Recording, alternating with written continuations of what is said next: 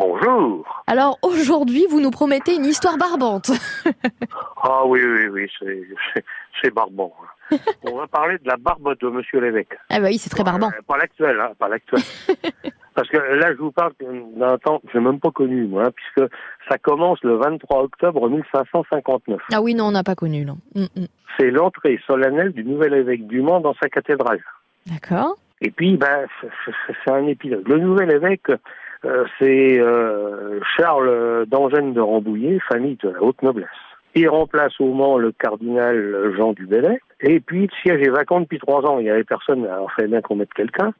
Et pour l'introniser, ben, la cérémonie a pu s'organiser que beaucoup plus tard, puisqu'il y avait un, un gros problème. Il avait une barbe, ce brave Charles d'Angène de Rambouillet. Ah oui, d'accord. Or, la barbe étant très en vogue à la couronne de France, Mhm. à la cour de France, par contre, il y avait une chicane, hein, on peut pas appeler ça autrement, entre le chapitre de la cathédrale et le roi de France, et le chapitre de la cathédrale disait, depuis des temps immémoriaux, qui interdisait l'entrée du cœur de la cathédrale à tout clair aux faciès poilus. Ah, le faciès poilu ne passait pas. Le faciès poilu ne pensait pas.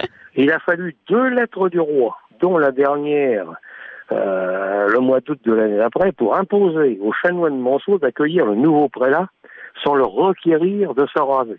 Alors, ce point étant réglé, après, ça s'est vite arrangé. Parce que, bah oui, euh, notre brave évêque, il a bénéficié euh, d'un- d'une chose, euh, parce qu'il a eu un, un épiscopat qui était un peu tourmenté. C'était la guerre civile entre les catholiques et les protestants, qui vont envahir la ville du Mans en 1562, saccage de la cathédrale et des couvents.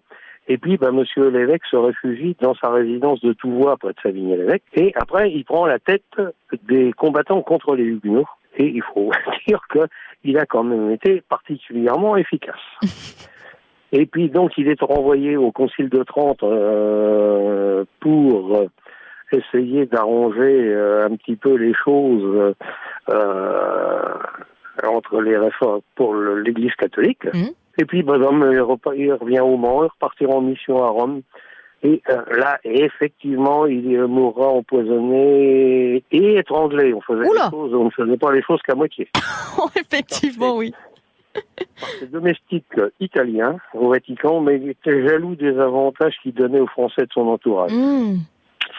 Voilà. Mais il est quand même resté, il est resté peu de temps, effectivement, dans la province du Maine.